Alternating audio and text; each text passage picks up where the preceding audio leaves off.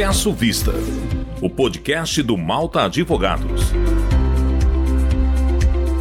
Olá, pessoal, sejam bem-vindos a mais um Peço Vista. Neste espaço, como vocês já sabem, nós tratamos das atualidades mais relevantes no campo do direito e da política, sempre guiados por especialistas. No dia 16 de março é celebrado o Dia Nacional da Conscientização sobre as Mudanças Climáticas. A data foi instituída ainda em 2011.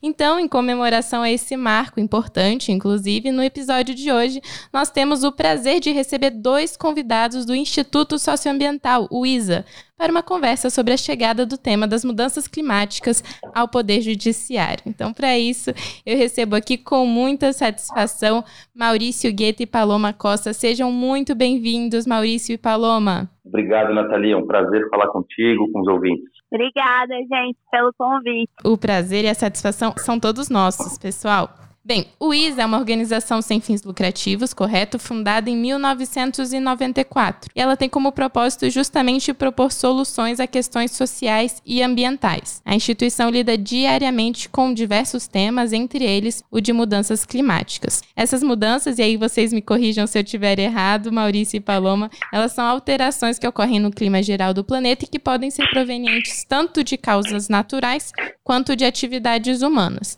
A emissão de gases, entretanto, é considerada a principal causadora do aquecimento global e das mudanças climáticas. E no Brasil, o desmatamento tem sido a principal fonte de emissão de gases de efeito estufa, sendo considerado aí, entre aspas, os motores das mudanças climáticas. Então, o que causa naturalmente sérios impactos e danos à população da Amazônia e de todo o Brasil. Então, tendo em vista a delicadeza desse tema, o Judiciário tem estado cada vez mais atento ao tema. No final de 2020, apenas a título de exemplo, o ministro Fux, presidente do STF e do Conselho Nacional de Justiça, lançou o Observatório do Meio Ambiente do Poder Judiciário. O órgão tem como objetivo elaborar uma espécie de diagnóstico de boas práticas para serem aplicadas em projetos voltados para a Amazônia Legal por meio da atuação do Poder Judiciário. Isso é só um exemplo aí de medidas que vêm sendo implementadas. Mas, para além disso, do ponto de vista inclusive contencioso, eu queria questioná-los é, na visão de vocês, na percepção de vocês, como vocês diriam que o litígio climático tem sido encarado pelo Poder Judiciário. Você poderia comentar um pouquinho sobre isso, Maurício? Claro. É, esse tema do litígio climático não é exatamente um tema novo. Né? É algo que vem mais recentemente se consolidando, é, não só no Brasil, mas em todo o mundo.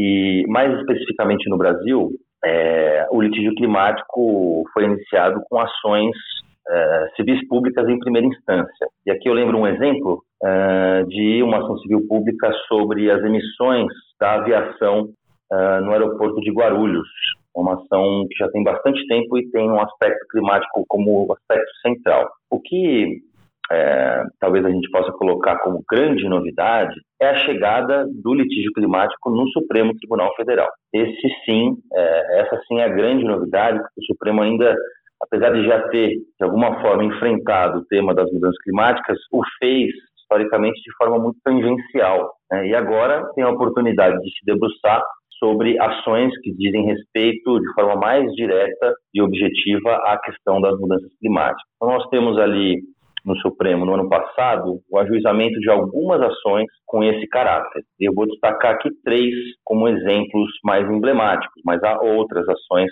também com esse caráter. Primeiro é a a DPF 708, Ação de Descumprimento de Preceito Fundamental, que trata da é, exigência para, o, para a execução do Fundo Clima. É um fundo que foi estabelecido pela Política Nacional de Mudança Climática e que acabou sendo totalmente paralisado pelo governo federal a partir de 2019. Da mesma forma, a ADO, Ação Direta de Inconstitucionalidade por Omissão, número 59, que trata da paralisação do Fundo Amazônia. E, por fim, a DPS, número 760, essa que tem sido considerada a mais abrangente, talvez uma das mais relevantes ações climáticas do país, que trata eh, exclusivamente do desmatamento da Amazônia e, mais especificamente, da paralisação da política pública eh, nacional destinada ao combate ao desmatamento, o PPCDAN, né, o Plano de Ação para o Controle, para a Prevenção e, e, e Controle do Desmatamento da Amazônia. Esse plano uh, foi um plano já muito bem sucedido, a gente pode detalhar um pouco mais em seguida, né, e acabou também sendo totalmente paralisado a partir do dia 1 de janeiro de 2019. Então, acredito que a chegada da litigância climática no Brasil é um tema que tem ganhado bastante destaque, tanto na doutrina como na própria jurisprudência, e tem sido objeto de estudos bastante interessantes. Vamos aguardar como é que o Supremo vai se posicionar sobre essas ações. Acredito que, pela perspectiva, a gente possa ter algo ainda esse ano. Entendi. Essa ADPF, inclusive, a última que você citou, é bem recente, idealizada por várias entidades, entre elas o ISA, não é mesmo? Sim, essa, essa ação que o, que o Maurício citou, né, a, a DPF 760, ela foi pensada por várias organizações da sociedade civil, dentre elas o ISA, dentre elas o Engaja Mundo, que é uma organização de jovens, e particularmente assim eu que trato e estudo bastante essa área de participação eu considero uma grande vitória ter uma organização jovem que ingressa aí nessa DPF como Amicus Curi e só que a gente ainda não foi dada cautelar dessa ação. E enfim, estamos nesse processo, acho. Já foram prestadas algumas informações pelos órgãos, pelas entidades, mas ainda estamos aguardando isso. Essa ação, Nathalie, é uma ação que foi ajuizada por sete partidos políticos e assinada em conjunto com dez organizações da sociedade civil. É por isso essa amplitude. Né? Entre as organizações, além das que a Paloma mencionou, acho que vale destacar que há organizações que não necessariamente atuam diretamente com a questão ambiental e climática, como, por exemplo, o Instituto Alana, que versa sobre a proteção dos direitos das crianças e adolescentes, que que são gravemente ameaçados pela questão das mudanças climáticas. E também os movimentos sociais têm interesse direto na matéria, né? os povos indígenas representados pela APIB, a Articulação dos Povos Indígenas do Brasil, e o movimento de extrativistas, é muito forte na Amazônia, representado pelo CNS, Conselho Nacional de Populações Extrativistas. É sensacional ver os interesses aí coordenados, uma atuação conjunta em prol de uma pauta tão, tão interessante, né? Você aí denominou como uma, como uma das ações mais relevantes, ou talvez, quiçá, a mais relevante dos últimos tempos no tema de mudança climática, não é isso, Maurício? Eu acredito que sim, pela, pela abrangência dela, pela profundidade teórica é, e pelo detalhamento é, dos temas que são abordados, especialmente em relação à, à questão fática e toda a omissão generalizada que foi constatada é, nos estudos das organizações. Então, é uma peça longa, bastante detalhada, a petição inicial tem cerca de 150 páginas, né, e nós tentamos ao máximo é, resumir, mas claro que o desmatamento da Amazônia é um tema muito complexo e exige exigiu da gente um estudo bastante aprofundado. Então, é, a ação hoje se encontra é, pendente da apreciação de cautelar pela ministra relatora, que é a ministra Carmen Lúcia. É uma ministra que tem um perfil é, para a área ambiental é, bastante interessante, tem decidido é, ações de caráter paradigmático né, e relatou ações que têm uma relevância muito destacada. Eu vou dar um exemplo. Ação direta de inconstitucionalidade número 4717, em que a ministra no que foi seguida pelos demais ministros da Corte de forma unânime, é, é, expôs o entendimento da, da Corte de que não se pode é, reduzir unidades de conservação, áreas protegidas, por medida provisória. E, como, como sabemos, a, havia a intenção do governo federal de rever é, uma série de unidades de conservação. O ministro do Meio Ambiente atual chegou a dizer que é, faria uma revisão das 334 unidades de conservação federais, mas ele realmente está impedido é, de fazê-lo por medida provisória, que seria um caminho mais fácil. Né? Então, é, qualquer alteração em áreas protegidas deve ser feita por projeto de lei específico, com consulta específica, né? e, e isso acaba gerando também uma proteção às unidades de conservação e eventuais ataques que elas possam sofrer. A ministra tem se portado de uma forma é, muito incisiva na defesa dos direitos socioambientais, constitucionais, e a gente tem uma boa perspectiva de um tribunal hoje, como você falou, o presidente da corte demonstrando sua preocupação com o esgotamento dos recursos naturais, com as mudanças do clima, e essa preocupação vem sendo compartilhada por uma série de ministros, quase que a totalidade dos ministros tem hoje uma visão de preocupação com a questão socioambiental. Maravilha. Eu acho que a gente pode então avançar um pouquinho sobre o objeto dessa DPF que teve uma atuação aí direta do ISA. Ela objetiva, como você mencionou, Maurício, a retomada efetiva desse plano de ação para prevenção e controle do desmatamento da Amazônia, não é isso? É o que, que se trata efetivamente esse plano e por que ele teve uma interrupção na sua implementação a partir do dia primeiro? Sim, o, o PPCDAN é, ele é uma política pública de Estado, não de governo, é, e que abrange uma série de ministérios. Então, não é uma política pública exclusivamente ambiental. É, o próprio Ministério da Economia está incluído, vários ministérios é, que possuem alguma correlação é, ou alguma relevância de atuação no combate aos desmatamento estão envolvidos nessa política pública. É, ela foi criada é, em 2003, 2004, é, e nesse período, Nathalie, em 2004, o desmatamento da Amazônia batia uma taxa altíssima de cerca de 27 mil quilômetros quadrados de desmatamento num ano. E de 2004 a 2012, com a execução do PPCDAN, né, uma política integrada de combate incessante ao desmatamento, mas também de incentivo à produção sustentável na Amazônia, né, ou seja, estratégias diversificadas que esse plano trouxe, não apenas o combate é, e fiscalização das ilegalidades, mas também incentivos econômicos para que as atividades econômicas passassem a ser mais sustentáveis na Amazônia.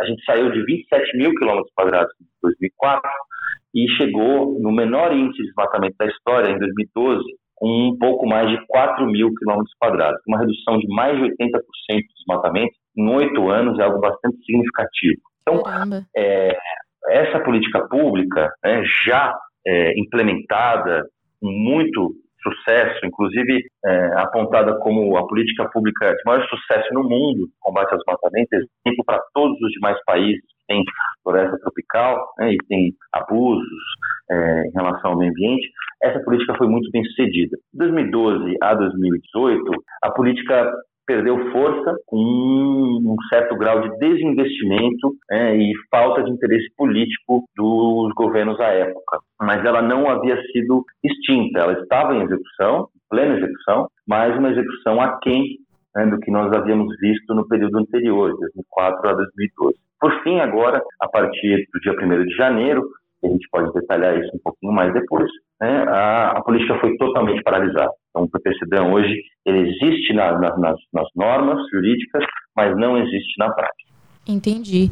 E com a eventual retomada desse plano, é, a partir aí de um pronunciamento, eventual pronunciamento do STF de forma positiva, quem seria o principal, ou então por iniciativa do próprio governo, claro, quem seria o principal responsável pela verificação é, das atividades desse plano? Como será realizado esse monitoramento das ações que são implementadas nesse plano? Quem é responsável, querendo ou não, é indefinido pela nossa política nacional de mudança do clima são os órgãos e as entidades federais competentes, né? O IBAMA, o ICMBio, o FUNAI. A gente até coloca no nosso pedido, né? Outras que eventualmente possam surgir aí ou serem indicadas pelo Poder Executivo Federal. O que a gente precisa prestar atenção sobre como deve ser feito esse monitoramento e como ele é possível de ser implementado, eu acho que é seguindo as bases legais de acesso à informação, participação, apresentando cronogramas, metas, objetivos precisos, prazos, é, resultados, deixando toda, todo esse plano que apoia a implementação do PPCDão de forma disponível para que a gente possa exercer um controle social e uma participação efetiva, contribuindo, né, como coletividade para cumprir esse nosso direito e dever fundamental a um meio ambiente ecologicamente equilibrado. Maravilha, Paloma. É, e, e, no âmbito dessa ação, até uma complementação assim no, do, em relação aos nossos pedidos, né, Nathalie? Porque o nosso pedido ele é centrado no pedido principal, né, são vários pedidos da ação, mas o pedido principal é a execução efetiva e imediata do PPCDAN, tal como ele está disposto, ou seja, não se pede nenhum novo plano, não se pede que o judiciário crie um plano ou que o judiciário determine ao executivo a criação de um novo plano. Se pede a execução de uma política pública que está prevista na legislação brasileira e, e que é dever do Estado brasileiro uh, aplicá-la. Né? Então, esse é um primeiro aspecto importante. Segundo aspecto, uh, em relação à sua pergunta, né, nós pedimos que essa execução do PPCDAN gere, em 2021, o cumprimento da meta climática brasileira, estabelecida pela Política Nacional de Mudanças do Clima, que, em que o desmatamento deve atingir, no máximo, 3.925 km quadrados é, anuais. Caso essa é, e há uma série de é, elementos que nós elencamos na, na nossa petição inicial, como, por exemplo, a redução do desmatamento em unidades de conservação, o aumento da punibilidade de, é, em relação aos ilícitos ambientais e outras, né, que nós colocamos como é, indicadores de efetividade desse plano. Se, porventura, né, é, o que é até provável que aconteça, se a gente não conseguir chegar nesse patamar mínimo de, de desmatamento, patamar de máximo de 3.925 km para o ano seguinte poderiam ser adotadas medidas ainda mais restritivas, como por exemplo uma moratória de todo o desmatamento é, da Amazônia. Então, basicamente é uma ação estruturante, de caráter estruturante, tema super interessante aí do, do direito processual coletivo, né, e em que o judiciário demandaria do executivo a execução de uma política pública e faria o acompanhamento né, como, por exemplo, está acontecendo na DPF 709, bastante emblemática também sobre a questão da saúde indígena frente à pandemia. O ministro Barroso tem determinado a adoção de uma série de medidas para consecução da política pública e conforme ah, haja o, o, o, descumprimento dessas medidas, o ministro vai adequando né, ah, aquilo que ele entende necessário para que, de fato, essa execução saia do papel. Sensacional. Esse era inclusive um ponto que eu queria trazer aqui para a discussão, justamente sobre o que acontece Quais são as repercussões uma vez que as medidas pretendidas pelo plano não são efetivamente adotadas? Você já adiantou, esclareceu aí em termos gerais, inclusive, o que foi pedido é, nessa DPF. Achei interessantíssimo, Maurício. E, assim, não, não faz parte do nosso tema pré-definido, mas eu achei tão interessante essa questão da saúde indígena frente à pandemia que você mencionou. Se você puder contribuir um pouquinho mais com isso, embora não seja diretamente o tema do nosso podcast hoje, acho que seria um tema interessante para a gente avançar. Em que pé está essa ação do Barroso? Ah, sim, né? Foi feito, que nem o Maurício falou, né? sala de situação, que é um espaço onde as organizações e entidades representativas podem discutir é, e ajudar nessa, nessa melhor implementação e efetividade.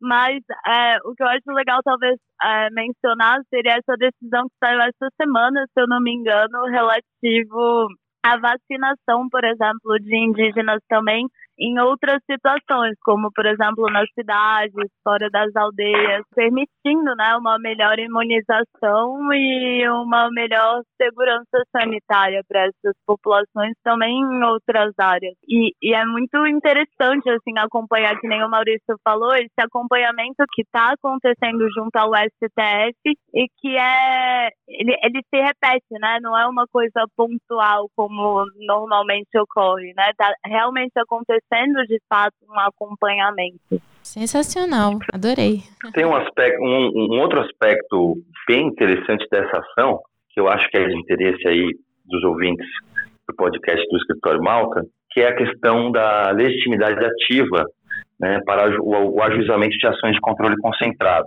A gente sabe que o Supremo sempre adotou uma postura tanto quanto reativa para a admissão de movimentos sociais ou organizações da sociedade civil né, como autoras de ações de controle concentrado. Isso já havia acontecido é, uma vez, essa admissão é, em um caso específico, que não é ambiental, mas agora, com essa DPF, a APIB, Articulação dos Povos Indígenas do Brasil, foi reconhecida como entidade legítima para ajuizar ações. Inclusive, já ajuizou outras ações, uma ação direta de constitucionalidade sobre outros temas, sobre um outro tema, né, e isso permite que os próprios indígenas possam eles mesmos né, se defender. Quer dizer, isso diz respeito à sua autonomia enquanto povo ou enquanto povos, né, de defender por eles próprios os seus direitos. Acho que é um avanço bastante significativo na democratização do judiciário. Nossa, maravilha, informação relevantíssima. Realmente relevantíssimo, achei muito interessante. E para a gente arrematar, pessoal, eu queria que você comentasse um pouco, Paloma, e depois Maurício, qual que é o papel de instituições, de organizações como o ISA é, na efetiva implementação e idealização de soluções a questões sociais e ambientais. E aí eu peço que vocês esclareçam também um pouquinho é, das atividades que vocês desempenham e das principais atuações, em que âmbitos e por aí vai. Bom, eu acredito que seja imprescindível é, organizações da sociedade civil e a diversidade de atores sociais tendo uma participação de fato efetiva em espaços como o do judiciário e outros espaços também de tomada de decisões, como no Congresso Nacional, principalmente quando se tratem de assuntos e temáticas que desrespeitem a direitos coletivos e que impactem diretamente é, a nossa vida, ou a atuação do, do, das organizações coletivas nos quais a gente atua, é, contribuindo com um debate técnico e, e, com esse caráter de especialista, né? Porque se a gente para para pensar de fato qual é o trabalho dessas organizações que trabalham com a sociedade civil, é o acompanhamento e o fortalecimento da base do que tem acontecido nas localidades, nas comunidades, nas regionalidades. Então, quando a gente leva esse conhecimento para esses espaços maiores de tomadas de decisão, a gente está contribuindo para que decisões que sejam tomadas aí,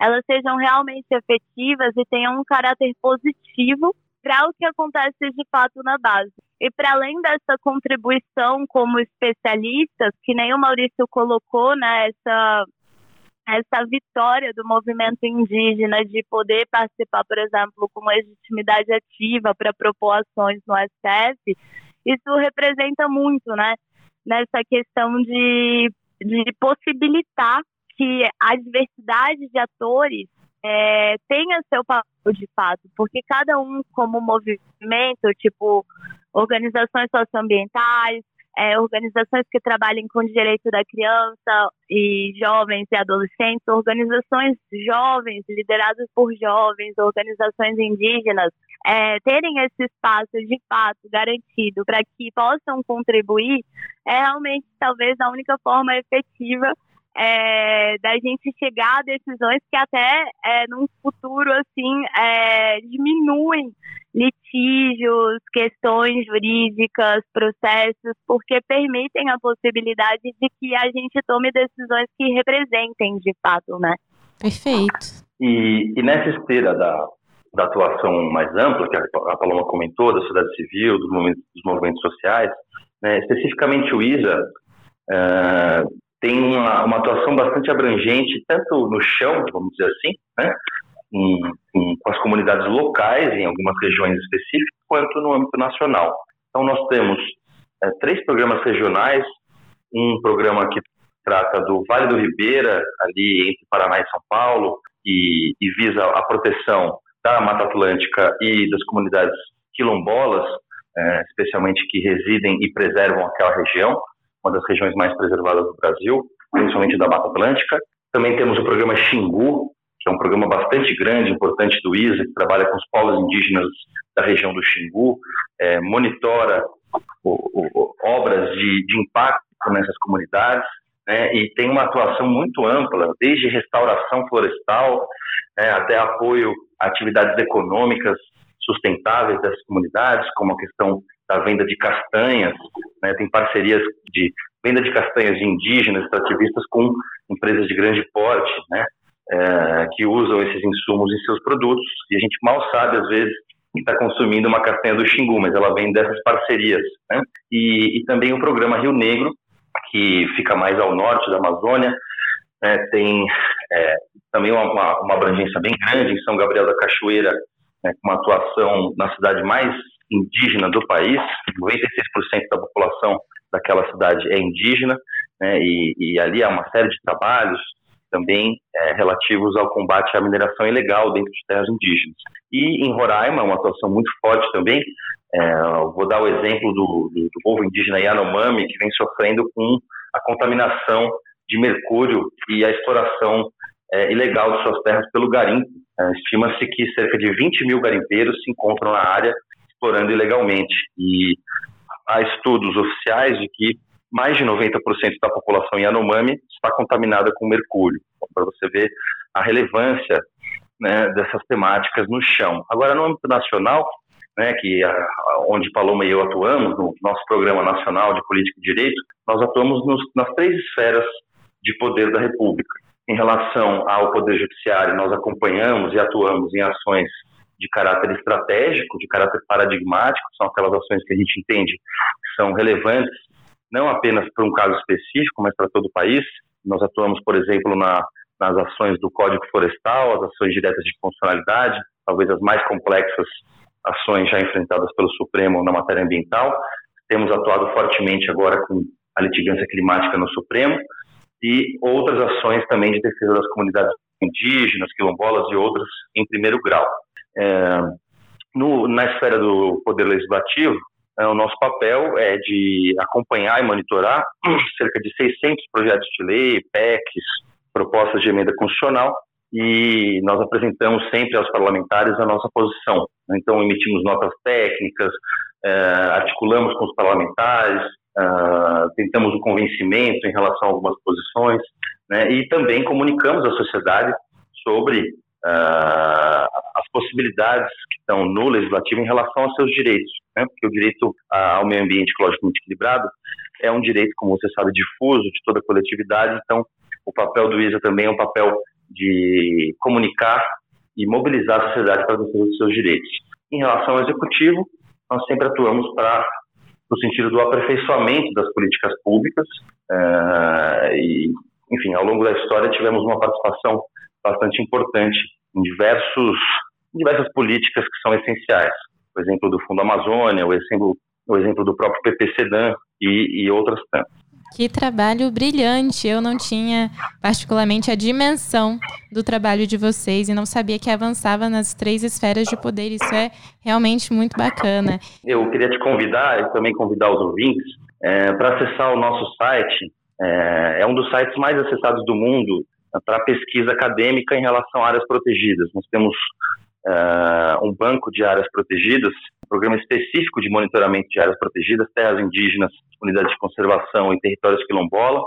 Né, e você, se precisar, por exemplo, procurar o que está acontecendo na terra indígena Araribóia, no Maranhão, né, você, com certeza, você entra no site do ISA, tem lá as informações das principais ameaças, qual, quais são os povos que vivem naquela área, quais são os principais interesses, as disputas, o que está em jogo, eventuais processos judiciais, eventuais propostas legislativas que incidam sobre, enfim, é um site bastante amplo e com um grau de informações que a gente acredita que não há no mundo é, nada similar.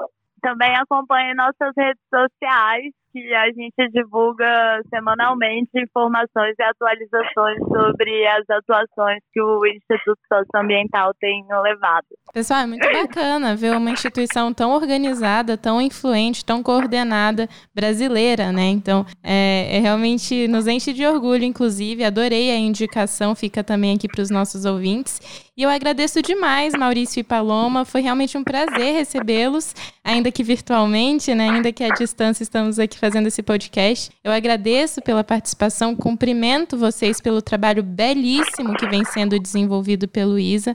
É, todos os assuntos com os quais vocês lidam são de extrema importância e precisam de debates técnicos. Então, vocês trazerem esses debates técnicos para as esferas do judiciário, legislativo e executivo contribui muito para a sociedade como um todo. Então, agradeço demais, Maurício e Paloma. Obrigada mais uma vez. Obrigada pelo convite. Foi um prazer participar aqui, escutar e aprender conjuntamente com todos. Para mim também, Nathalie, foi um, um, grande prazer. Conte conosco aí sempre, o que precisarem. E deixo um abraço aí aos ouvintes. Obrigada mais uma vez. Agradeço também aos nossos ouvintes. Como sempre, continuem conosco e sigam bem informados. Você ouviu Peço Vista, Peço Vista, o podcast do Malta Advogados. Siga nossas redes sociais e confira esse e outros episódios no site maltaadvogados.com.